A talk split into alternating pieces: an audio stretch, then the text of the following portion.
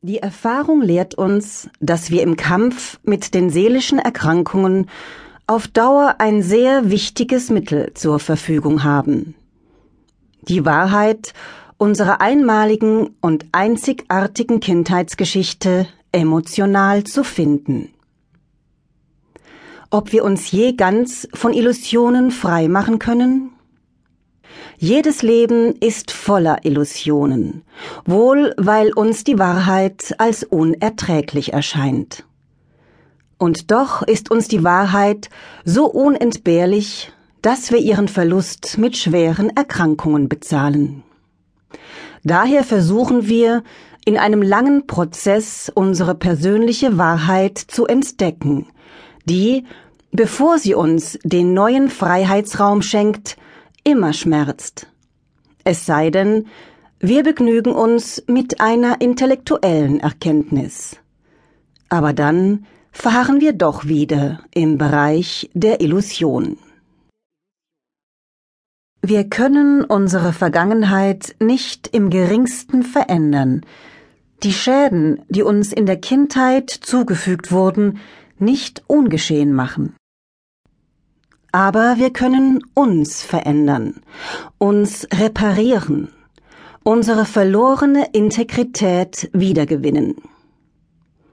Wir können dies tun, indem wir uns entschließen, das in unserem Körper gespeicherte Wissen über das vergangene Geschehen näher anzuschauen und es unserem Bewusstsein nahezubringen. Dieser Weg ist gewiss unbequem, doch in vielen Fällen gibt er uns die Möglichkeit, endlich das unsichtbare und doch so grausame Gefängnis der Kindheit zu verlassen und uns vom unbewussten Opfer der Vergangenheit in einen verantwortlichen Menschen zu verwandeln, der seine Geschichte kennt und mit ihr lebt. Mit ihr lebt. Mit ihr lebt. Die meisten Menschen tun genau das Gegenteil. Sie wollen nichts von ihrer Geschichte wissen und wissen daher auch nicht, dass sie im Grunde ständig von ihr bestimmt werden, weil sie in ihrer unaufgelösten, verdrängten Kindheitssituation leben. Sie wissen nicht, dass sie Gefahren fürchten und umgehen, die einst reale Gefahren waren, aber es seit langem nicht mehr sind.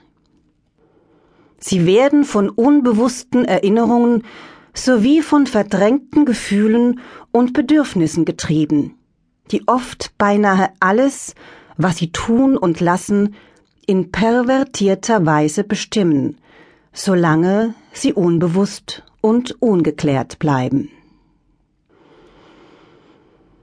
Die Verdrängung der einst erfahrenen, brutalen Misshandlungen treibt zum Beispiel viele Menschen dazu, das Leben anderer und das eigene zu zerstören, Häuser ausländischer Bürger anzuzünden, Rache zu üben und dies dann sogar noch als Patriotismus zu bezeichnen, um die Wahrheit vor sich selbst zu verbergen und die Verzweiflung des gequälten Kindes nicht zu spüren. Andere setzen die Qualen, die ihnen einst zugefügt wurden, aktiv fort, zum Beispiel in Flagellantenclubs, in Quälkulten aller Art, in der SM-Szene und bezeichnen dies als Befreiung.